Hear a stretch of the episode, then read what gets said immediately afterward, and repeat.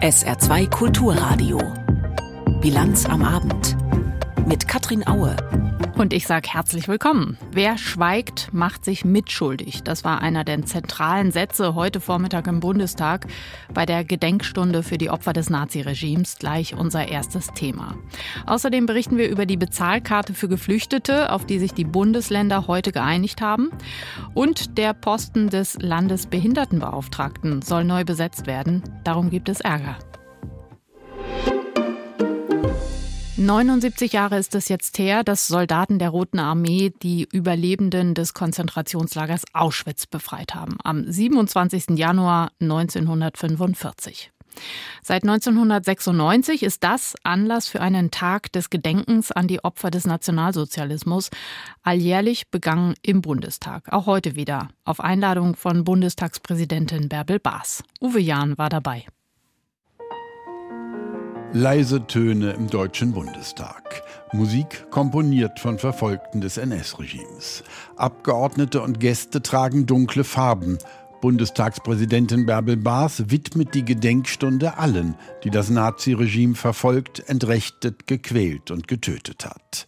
Bärbel Baas sagt, Es ist unsere Verpflichtung, das Gebot des Nie wieder mit gleicher Stärke und Überzeugung weiterzugeben, von Generation zu Generation. Es geht eben in dieser Gedenkstunde nicht nur um die Vergangenheit, sondern auch um die Gegenwart. Bärbel Baas erinnert an die über 2000 antisemitischen Straftaten hierzulande seit dem Hamas-Überfall auf Israel. Das bewegt auch die Holocaust-Überlebende Eva Sepeschi. Sie denkt an die Geiseln und ruft, lasst sie nach Hause. Vor allem aber berichtet die 91-Jährige von ihrer zunächst glücklichen Kindheit in Budapest und wie sie später als Jüdin beschimpft und drangsaliert wurde. Bewegend, wie sie ihre Mutter direkt anspricht. Liebe Mama, ich danke dir, dass du mich damals gerade noch rechtzeitig auf die Flucht geschickt hast. Wie stark musstest du gewesen sein, dass du mich, deine elfjährige Tochter, in dieser grausamen Zeit gehen ließest. Doch am Ende musste Eva Sepeschi doch nach Auschwitz, wo sie halb verhungert überlebte. Die Eltern der Bruder ermordet. 50 Jahre hat Eva Sepeschi über ihr Schicksal geschwiegen. Heute berichtet sie vor Schulklassen über ihr Leben. Seit dem 7. Oktober geschieht das unter Polizeischutz, wie sie sagt. Ich fühle mich durch unsere Demokratie beschützt. Noch. Die zweite Gedenkrede hält Marcel Reif, der Sportjournalist. Sein Vater hat den Holocaust überlebt, ist der Deportation im letzten Moment entkommen, sprach nie über das, was er erlebt hat. Sein Sohn Marcel Reif wuchs behütet und unbeschwert vom Trauma des Vaters auf, besuchte ihn später mit seinen kleinen Kindern. Manchmal verfiel er kurz in eine kleine Depression. Er wurde für ein paar Minuten unerreichbar. Erst später wurde klar, dass der Vater sich durch die Enkel an Kinder erinnert fühlte, die er selbst damals vor den Nazis retten wollte und die doch sterben mussten. Das Vermächtnis des Vaters, ein Satz aus drei Worten. Wenn Sie es mir erlauben und wenn Sie mögen, gerade hier in diesem höchsten deutschen Hause, dann lasse ich Ihnen den kleinen und doch so großartigen, wundervollen Satz, den mein Vater Leon Reif gesagt hat, dann lasse ich Ihnen diesen Satz hier. Sei ein Mensch. Sei ein Mensch.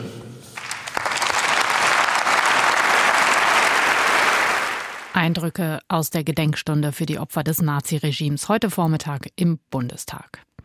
Weniger getragen und feierlich ging es dann weiter, denn es ist Haushaltswoche und auf der Tagesordnung stand die Generaldebatte. Traditionell die Gelegenheit, ganz weit auszuholen mit Kritik am Regierungshandeln. Martin Polanski. Man nehme einen ziemlich unbeliebten Bundeskanzler, der Zuversicht verbreiten will, einen nicht viel beliebteren Oppositionsführer, der die Ampelregierung ablösen möchte, und eine andere Oppositionspolitikerin, die das Land auf dem Weg in den Abgrund sieht. Willkommen in der Generaldebatte des Bundestages. CDU-CSU-Fraktionschef Friedrich Merz macht den Anfang. Wir sind in allen wesentlichen Fragen der Außen- und Sicherheitspolitik, der Wirtschafts- und Finanzpolitik, der Arbeitsmarktpolitik, der Innen- und Rechtspolitik und nicht zuletzt der Asyl- und Einwanderungspolitik vollkommen anderer Meinung als Sie. Und zwar nicht im Grund, nicht im Detail, sondern im Grundsatz, im Grundsätzlichen. Soweit, so klar für den Oppositionsführer. Merz setzt auf mehr Attacke und weniger Zusammenarbeit mit der Ampelregierung, die es beispielsweise beim Sondervermögen Bundeswehr noch gab. Der CDU-Chef ist in einem Zwiespalt. Auf der einen Seite ist die Ampelregierung höchst unbeliebt, auf der anderen Seite haben die Unzufriedenen in den letzten Monaten vor allem die AfD in den Umfragen gestärkt und nicht die Union. Welchen Ton also anschlagen in so einer Debatte? Merz wendet sich direkt an die AfD. Sie sind nicht die Alternative für Deutschland. Sie wären der endgültige Abstieg für Deutschland. Auch Bundeskanzler Olaf Scholz beginnt seine Rede mit den Gefahren, die von extremen rechts drohen könnten. Er sei sehr froh darüber, so Scholz, dass nun so viele Menschen dagegen auf die Straße gingen. Und deshalb finde ich es immer, immer, Herr Merz, ein kleines Karo, wenn in dieser Situation dann jeweils auf den anderen gezeigt wird, was die Verantwortung dafür betrifft. Wir müssen als Demokraten zusammenstehen. Scholz weiß aber auch, viel Unzufriedenheit im Land richtet sich gegen seine Regierung. Der Bundeskanzler versucht erkennbar in die Offensive zu kommen. Kein verstolpertes Ablesen der Rede, sondern Scholz beschwört unter viel Beifall der Regierungsfraktionen, was aus seiner Sicht erreicht wurde. Höchster Beschäftigungsstand der Geschichte, Zusammenarbeit in Europa, Solidarität mit der Ukraine. Richtig in Fahrt kommt Scholz aber mit Attacken auf Unionsfraktionschef Merz. Überhaupt sind Sie da ein ganz besonderer. Teilen jeden Tag gegen die Bundesregierung aus, ist Ihr Recht. Ordentlich, schwer unter die Gürtellinie, ist auch Ihr Recht. Aber wenn Sie dann mal kritisiert werden, dann sind Sie eine Mimose. Und schließlich Alice Weidel, die Fraktionsvorsitzende der AfD. Auch sie erwähnt Demonstrationen der letzten Zeit. Es brennt in Deutschland. Und diese Regierung aus überforderten Fehlbesetzungen und starrsinnigen Ideologen ist der Brandstifter. Die geschundenen Leistungsträger dieses Landes gehen auf die Straße.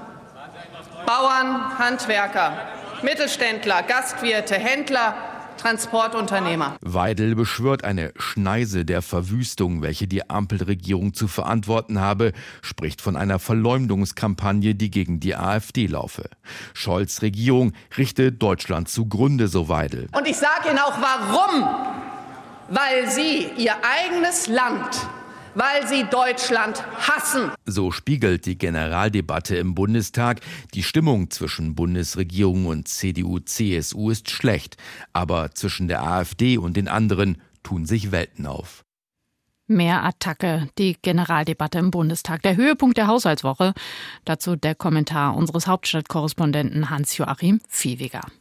Es sind noch anderthalb Jahre bis zur nächsten Bundestagswahl, vorausgesetzt die Ampel bricht nicht vorzeitig auseinander. Bei dieser Wahl wird es, das scheint mir nach der Generaldebatte klar, zum Duell zwischen Kanzler Scholz und CDU-Chef Merz kommen. Schauen wir zunächst auf Friedrich Merz. Der Oppositionsführer hat nicht nur auf die Wirtschaftspolitik abgehoben, ein Thema, für das er bekanntermaßen steht, vielmehr hat er sich betont staatsmännisch gegeben der Außen- und Europapolitik breiten Raum eingeräumt, gemeinsame Initiativen mit Frankreich angemahnt. Das Signal, seht her, ich bin nicht nur Fachpolitiker, ich stehe als Kanzler bereit. Dazu gehörte auch die klare Abgrenzung von der AfD. Die Buchstaben stünden für Abstieg für Deutschland, so März. Hier lagen der CDU-Vorsitzende und der SPD-Kanzler ganz nah beieinander. Beide griffen Worte aus der Gedenkstunde für die Opfer des Holocaust auf und würdigten die Großdemonstrationen gegen Rechtsextremismus und für Demokratie. Damit kamen die Gemeinsamkeiten aber schon an ihr Ende. Schauen wir dazu auf Olaf Scholz. Der Kanzler, der in seinen Reden häufig für quälende Langeweile sorgt, kann zu Hochform auflaufen, wenn er angegriffen wird. Die Rede von Merz bot dafür eine gute Grundlage. Scholz ging den CDU-Vorsitzenden zum Teil polemisch an, warf diesem vor, bei Kritik mimosenhaft zu reagieren und münzte Vorwürfe von Merz an die Regierung gekonnt in dessen Richtung um, womit er Beifallstürme gerade bei seiner sozialdemokratischen Fraktion auslöste, aus der zuletzt durchaus Kritik am Führungsstil des Kanzlers laut geworden war. Die Attacken von Scholz machten deutlich, der Kanzler rechnet damit, dass Merz ihn herausfordern wird und versucht diesen jetzt schon persönlich zu treffen. Niemand sollte Scholz daher unterschätzen, trotz der aktuell mageren Umfrageergebnisse. Doch eins fällt dem Kanzler schwer. Demut oder zumindest die Einsicht, dass es mit Deutschland nicht so gut läuft, wie es in seinen Reden klingt. Die Wirtschaft schwächelt, bei der Energiewende bleiben viele Fragen offen. Dazu kommt die Verunsicherung, für die die Ampel selbst gesorgt hat. Ein Problem, das übrigens andere Koalitionspolitiker in großer Ehrlichkeit benannt haben.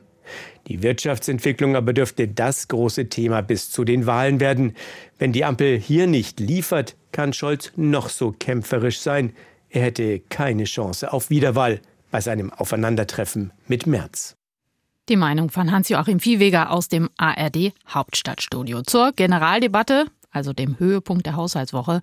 Darin werden ja Ressort für Ressort die Zahlen für das aktuelle Haushaltsjahr vorgestellt. In wenigen Minuten soll es dann losgehen mit der Debatte über den Verteidigungsetat. Andreas Reuter. Es ist der zweitgrößte Posten im Bundeshaushalt, gleich nach den Sozialausgaben. Für die Verteidigung plant der Bund dieses Jahr fast 52 Milliarden Euro ein. Dazu kommen noch 20 Milliarden Euro aus dem Sondervermögen von 100 Milliarden für die Bundeswehr, für das der Bund mehr Schulden machen darf. Macht zusammen 72 Milliarden Euro für die Bundeswehr. Damit hält Deutschland zum ersten Mal überhaupt die Zusage an die NATO NATO ein, mindestens zwei Prozent der Wirtschaftsleistung für die Verteidigung auszugeben. Auch in den nächsten Jahren dürfte das nur mit Geld aus dem Sondervermögen möglich sein. Und das wird 2027 wohl aufgebraucht sein. Dieses Jahr steigt der Rüstungsetat gegenüber dem Vorjahr um 1,8 Milliarden Euro. Um das NATO-Versprechen auch mittelfristig einzuhalten, wären aber viel höhere Steigerungsraten nötig. Auch wo das Geld dafür herkommen soll, dürfte schon heute Thema in der Bundestagsdebatte sein. Die Einführung einer bundesweiten Bezahlkarte für Geflüchtete rückt näher. Darauf haben sich heute die Vertreterinnen und Vertreter von 14 Bundesländern geeinigt. Mit dieser Bezahlkarte sollen Asylbewerberinnen und Asylbewerber künftig einen Teil der staatlichen Leistungen als Guthaben erhalten und nicht mehr als Bargeld, wie Bianca Schwarz aus unserem Hauptstadtstudio schildert. Die Grundidee ist, dass Flüchtlinge wie mit einer EC-Karte bargeldlos einkaufen können, und zwar mit einer Karte, auf der ein Guthaben drauf ist. Die politische Rechnung dahinter, weniger Bargeld gleich weniger Flüchtlinge. Und mit der Bezahlkarte soll Migration gezielt gesteuert bzw. gleich ganz verhindert werden, und deswegen kann diese Karte auch eine ganze Menge nicht. Sie wird nur in Deutschland funktionieren, nicht im Ausland. Manche Länder denken sogar darüber nach, die Karte regional zu beschränken, damit Geflüchtete in einer Region bleiben. Überzogen werden kann die Karte nicht. Überweisungen ins Ausland sind ausgeschlossen. So soll verhindert werden, dass Menschen Geld an Familie und Freunde in ihrem Herkunftsland überweisen. Das wird von manchen Politikern als Anreiz zur Flucht speziell nach Deutschland gesehen. Und so soll auch verhindert werden, dass Schleuser bezahlt werden mit Geld aus Deutschland. Ob dieser politische Zweck so eintreten wird, das ist natürlich noch unklar. Fakt ist, alle 16 Bundesländer sind sich einig, dass sie die Bezahlkarte einführen wollen, aber nur 14 Länder haben sich auf ein gemeinsames Vorgehen geeinigt. Bayern und Mecklenburg-Vorpommern wollen eigene Wege gehen. Was die beiden Länder jetzt genau anders regeln wollen, das ist gerade noch nicht bekannt. Aber auch in den 14 Ländern, die sich einig geworden sind, wird es kein komplett einheitliches Verfahren geben. Zum Beispiel wird jedes Bundesland selbst entscheiden, wie hoch der Betrag ist, den die Menschen auf die Bezahlkarte überwiesen bekommen. Rein rechtlich gibt es dann nämlich noch eine Unsicherheit. Flüchtlingen gar kein Bargeld mehr auszuzahlen, das könnte verfassungsrechtlich fragwürdig sein. Das geben einige Menschenrechtsorganisationen wie Pro Asyl, aber auch einzelne Juristen zu bedenken. Sie sind der Meinung, dass Flüchtlinge zumindest einen Anspruch auf ein Taschengeld in Bar haben. Das würden einige Gerichtsurteile nahelegen. Da müsste also noch geprüft werden. Auch im Saarland soll so eine Bezahlkarte also eingeführt werden. Im SR-Hörfunk ist Patrick Lauer dazu befragt worden. Er ist zweiter Vorsitzender des Saarländischen Landkreistages und Landrat von Saarlouis. Ich glaube, es wäre sinnvoll, dass diese Karte ähnlich wie eine Kreditkarte oder Scheckkarte funktioniert, die prepaid sozusagen ist. Also man hat einen gewissen Kontostand und man kann dann eben mit der Karte so lange zahlen, bis das Konto alle ist. Nach meinem Kenntnisstand ist auch der Deutsche Sparkassen- und Giroverband von der Bundesregierung auch beauftragt worden, eine solche Karte zu entwickeln, die dann auch fälschungssicher sein soll. Und da ist man auch optimistisch, dass man da bis Sommer liefern kann. Dass man damit dann möglicherweise nicht in 100 Prozent aller Fälle bezahlen kann, sondern nur in 95 Prozent der Fälle dürfte der Akzeptanz der Karte keinen entscheidenden Abbruch tun. Und wenn die äh, Schutzsuchen dann auch noch ein kleines Taschengeld bekommen, dann wird es auch noch für die Cola in der Kneipe reichen. Es klingt allerdings schon so, als sei auch eine Bezahlkarte nicht so ganz unkompliziert. Hilft die Einführung dieses Systems wirklich in den Kommunen? Wir hatten in der Vergangenheit auch das Problem, dass wir sehr viele Schecks an die Menschen ausgeben mussten, die dann eben noch kein Konto hatten. Dann haben die Leute Schecks von uns bekommen. Auch das hat ja einen Verwaltungsaufwand verursacht. Ich glaube, wenn wir es tatsächlich so hinkriegen, eine fälschungssichere Bezahlkarte, so wie man sie als EC-Karte kennt, dann dürfte der Aufwand sich in überschaubarem Maße halten. Ich will aber nur nicht prognostizieren, dass jetzt alles für uns leichter wird. Ich glaube, der Wert der Bezahlkarte wird daran liegen, dass sie eben auch ein klares Signal an die Asylsuchenden beinhaltet und auch in die Heimatländer der Menschen, die zu uns kommen, hineinwirken wird. Das muss man ja auch sagen. Das ist ja nur für ein paar Monate im Idealfall, bis geklärt ist, ob derjenige tatsächlich asylberechtigt ist. Wenn er das ist, wird er ja ins ganz normale Regelsystem der Jobcenter überführt und bekommt ja dann die Regelsätze in Form einer Geldüberweisung ausgezahlt, wie das alle anderen auch bekommen sagt Patrick Lauer, Landrat von Saarlouis zur geplanten Einführung der Bezahlkarte für Geflüchtete. Darauf haben sich heute 14 von 16 Bundesländern geeinigt. Jetzt um 17.46 Uhr weitere Meldungen des Tages von Sarah Sassou. Die EU hat ein Scheitern ihrer Pläne für die Belieferung der Ukraine mit Artilleriegeschossen eingeräumt. Von der in Aussicht gestellten Menge von einer Million Schuss werde man bis März voraussichtlich nur etwas mehr als die Hälfte geliefert haben, erklärte der EU-Außenbeauftragte Borrell am Rande eines Verteidigungsministertreffens in Brüssel. Neues Ziel ist nun, die Marke von einer Million zumindest noch in diesem Jahr zu erreichen. Nach Angaben von Borrell haben Mitgliedstaaten zugesagt, von März bis dahin rund 630.000 weitere Geschosse zu liefern. Wegen des geplanten Warnstreiks des Sicherheitspersonals an den Flughäfen in Deutschland fallen morgen viele Flugverbindungen aus. Die Gewerkschaft Verdi hat an elf Flughäfen rund 25.000 Beschäftigte der Sicherheitsdienstleister zu einem ganztägigen Warnstreik aufgerufen. Der Flughafenverband ADV geht davon aus, dass mehr als 1100 Flüge nicht oder verspätet stattfinden. Betroffen sind voraussichtlich rund 200.000 Passagiere. So werden am Frankfurter Flughafen die Sicherheitskontrollen außerhalb des Transitbereichs geschlossen. An den Flughäfen Berlin-Brandenburg, Hamburg und Hannover werden alle Abflüge gestrichen. Am Flughafen Saarbrücken wird nicht gestreikt. Dort sind aber die Flüge aus Berlin betroffen. Das Bundesamt für Verfassungsschutz beobachtet seinen ehemaligen Präsidenten Hans-Georg Maaßen und hat ihn als Rechtsextremisten gespeichert. Das haben Recherchen des ARD-Politmagazins Kontraste und des Nachrichtenportals T-Online ergeben.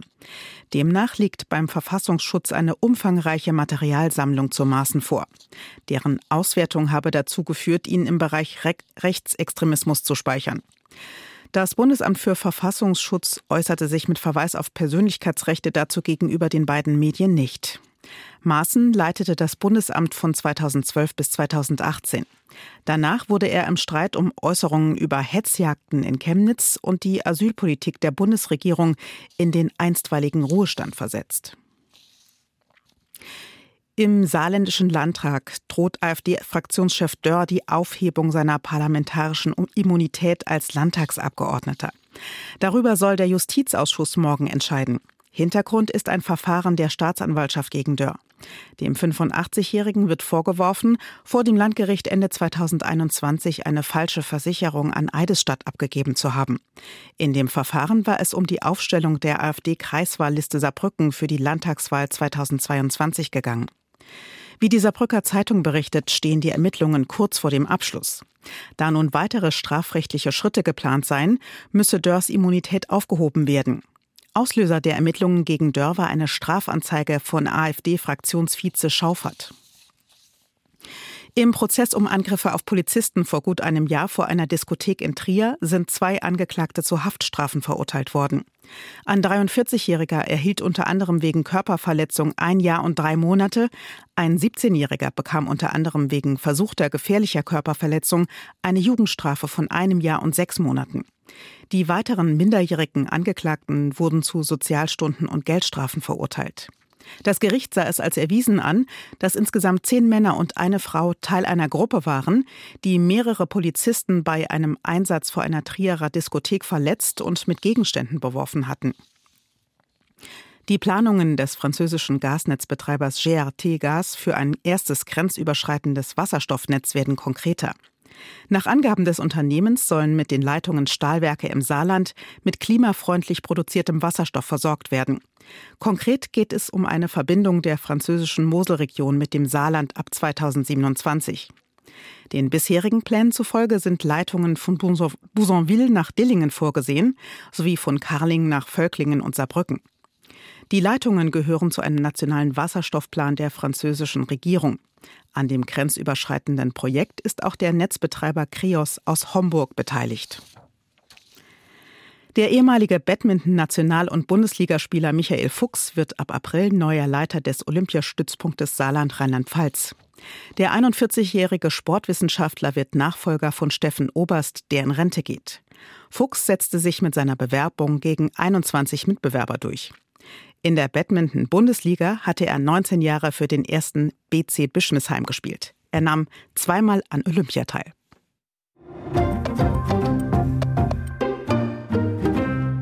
Die Zahl der Arbeitslosen ist im Saarland gestiegen. Im Januar waren 36.900 Menschen arbeitslos gemeldet. Das ist ein Anstieg um fast 5 Prozent im Vergleich zum Dezember. Die Arbeitslosenquote liegt im Saarland derzeit bei 7,0 Prozent.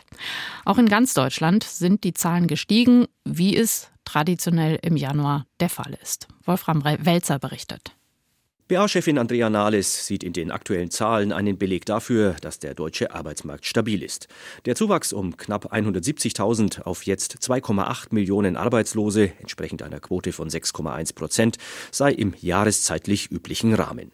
Nahles betonte, die Beschäftigung sei trotz der Wirtschaftsflaute im vergangenen Jahr weiter gewachsen. Der Zuwachs sei dabei ausschließlich von Ausländern getragen und dabei vor allem von Menschen, die nicht aus der EU kommen, so Nahles. Die deutsche Wirtschaft brauche sie. Aber auch, und das ist mein Appell heute, die Gesellschaft muss mithelfen, dass die Menschen gerne kommen und sich hier wohlfühlen und auch bleiben wollen. Denn Integration heißt nicht nur Arbeit ausüben, sondern auch gesellschaftlich eingebunden sein und hier auch willkommen zu sein. Arbeitsagenturen und Jobcenter bemühten sich aber weiterhin, auch Langzeitarbeitslose deutscher wie ausländischer Herkunft in Jobs zu bringen. Allerdings fehle ihnen oft die nötige Qualifikation. Langfristig werde außerdem allein aus demografischen Gründen der Anteil deutscher Staatsangehöriger an der Erwerbstätigkeit weiter zurückgehen.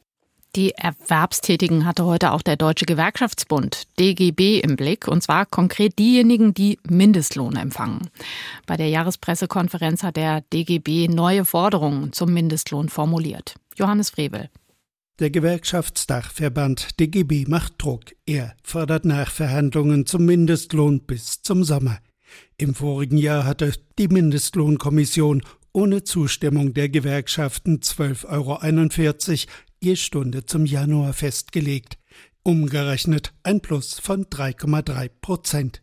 Die Tariflöhne seien im Vorjahr fast doppelt so stark gestiegen, betont DGB-Vorstandsmitglied Stefan Kürzel. Er fordert, dass wir, die Vertreter der Gewerkschaften und die Vertreter des Kapitals in der Mindestlohnkommission gemeinsam einen neuen Vorschlag machen, der der Lebenswirklichkeit der Menschen in unserem Land entspricht. Das ist im letzten Jahr nicht berücksichtigt worden. Das hängt die Mindestlohnempfängerinnen und Empfänger, die hart arbeiten müssen für ihr Geld, auf lange Sicht von der allgemeinen Lohnentwicklung ab. Im November soll eine neue europäische Mindestlohnrichtlinie gelten. Nach deren Kriterien müsste der Mindestlohn von 12,41 Euro auf 14 Euro steigen, rechnet Kürzel vor.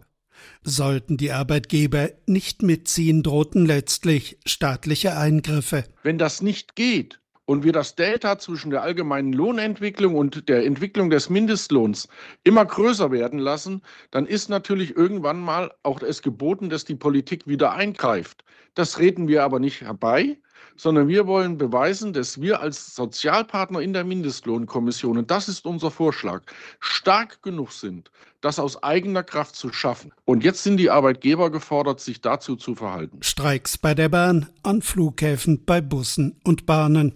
In diesem Jahr werden die Tarifverträge für rund 12 Millionen Beschäftigte neu verhandelt. Der DGB verzeichnete bei seinen Mitgliedsgewerkschaften im Vorjahr nach eigenen Angaben einen Zuwachs von 37 Prozent bei Neueintritten. Insgesamt zählen die DGB-Gewerkschaften 5 Millionen 665.000 Mitglieder. Dennoch sinke die Tarifbindung der Arbeitgeber weiter, beklagt DGB-Chefin Jasmin Fahimi. Nur die Hälfte der Beschäftigten fallen heute unter diesen Schutz von Tarifverträgen. Und deshalb sagen wir ganz klar, wir erwarten von der Bundesregierung ein unmissverständliches ordnungspolitisches Signal, dass die Gestaltung der Arbeitswelt durch Tarifverträge der gewollte Standard in unserem Wirtschafts- und Gesellschaftssystem ist. Dieses Bundestariftreuegesetz, das ein echter Beitrag zu einer stärkeren Tarifbindung sein soll. Der Hebel, den der DGB fördert, Staatliche Aufträge sollen nur noch an Unternehmen vergeben werden, die ihren Beschäftigten Tariflöhne zahlen.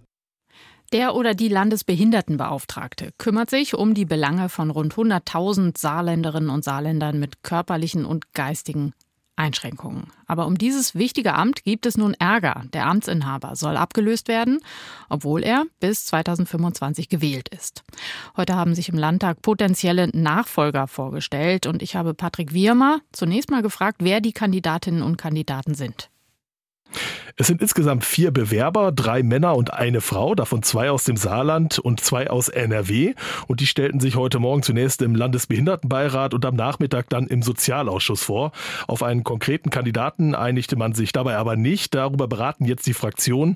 Und das Landtagspräsidium wird letztlich die Wahlvorschläge in die nächste Landtagssitzung einbringen. Und zwar am 7. Februar. Dann wird also gewählt. Aber ob der Gewählte oder die Gewählte dann aber tatsächlich am 1. März das Amt antreten kann, das ist doch mehr als fraglich. Du deutest damit schon einen gewissen Ärger an. Was ist denn das Problem? Ja, zunächst einmal gibt es ja einen Amtsinhaber, Daniel Bieber heißt er, und der ist eigentlich noch bis 2025 vom Landtag gewählt.